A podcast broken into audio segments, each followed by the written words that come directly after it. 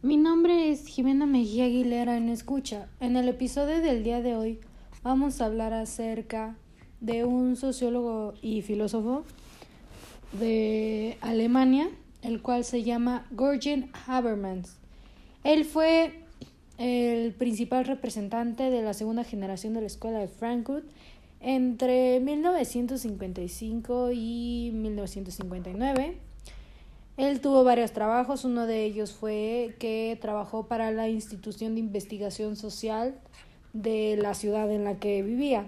Él enseñó filosofía, sociología en Frankfurt y dirigió varios institutos como el Max Planck de Sternberg en 1971 y 1980 él, mm, para dar un poco de la historia acerca de este gran personaje, él fue heredero de la dialéctica de la ilustración, ya que en su proyecto de sociólogo y filósofo daba una reflexión moral acerca del desarrollo del capitalismo avanzado, además de que propuso un marxismo no ortodoxo que abandona, que abandona esta idea y da como una organización exclusivamente para bueno, productivista de la sociedad a causa del empobrecimiento de la esfera vital.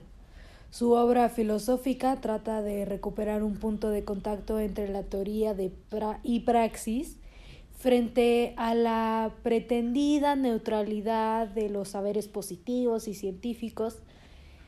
Según él, mm, no es posible una objetividad ajena a los valores o intereses razón por la cual aquellos saberes resultan reductores en la medida en la que se basa una razón meramente instrumental.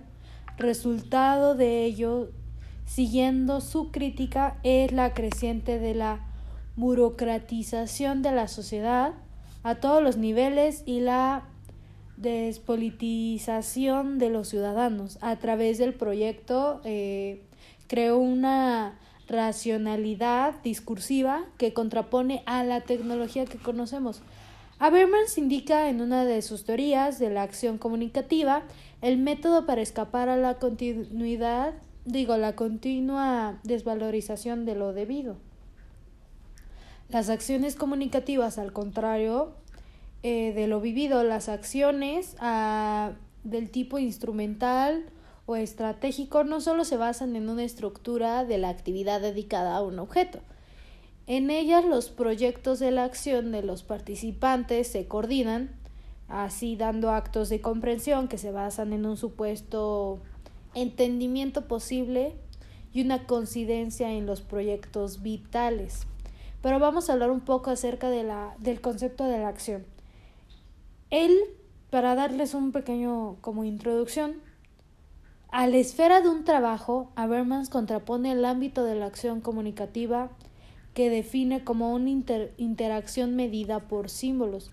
Dicha acción tiene como núcleo fundamental las normas o reglas obligatorias de la acción que definen, definen formas recíprocas de la conducta. Pero antes de continuar, vamos a escuchar un pequeño comercial y regresamos.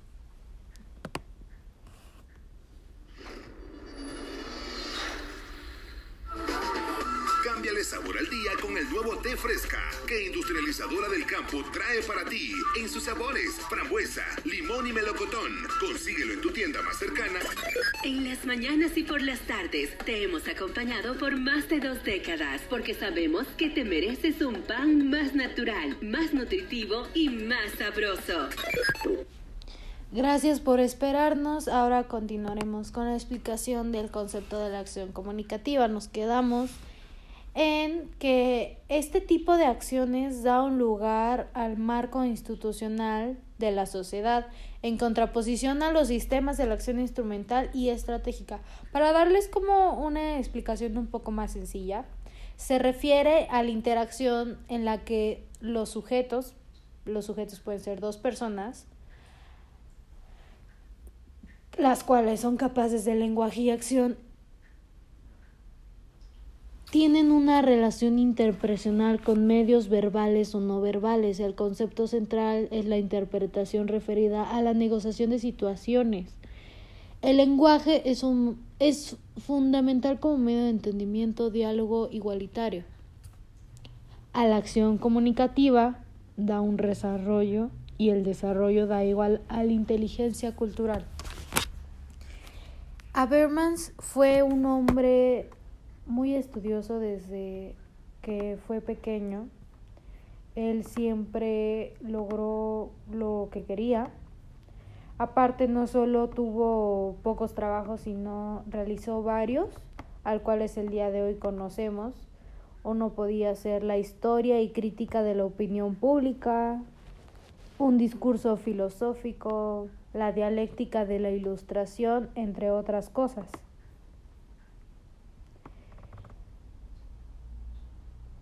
A lo largo de todo lo que llegó a ser, a partir de sus motivaciones e interrogantes más profundas, las cuales originaron los principales puntos de inflexión de sus reflexiones maduras, en el texto se destaca la tendencia predominante en las ciencias sociales. Él siempre se basó en la sociedad, en cómo vivía una, estudiarla, y a partir de ahí realizó su, un balance de propuestas, las cuales conocemos gracias a Frankfurt, la escuela, así como la evolución experimentada por la teoría y crítica de la sociedad en sus principales núcleos problemáticos, en la mira para construir un paradigma alternativo de la cara de la, de la, cara a la emergencia de nuevas formas de intangibilidad, cientificidad y racionalidad en las ciencias sociales. Finalmente se plantean algunas ideas de forma de tesis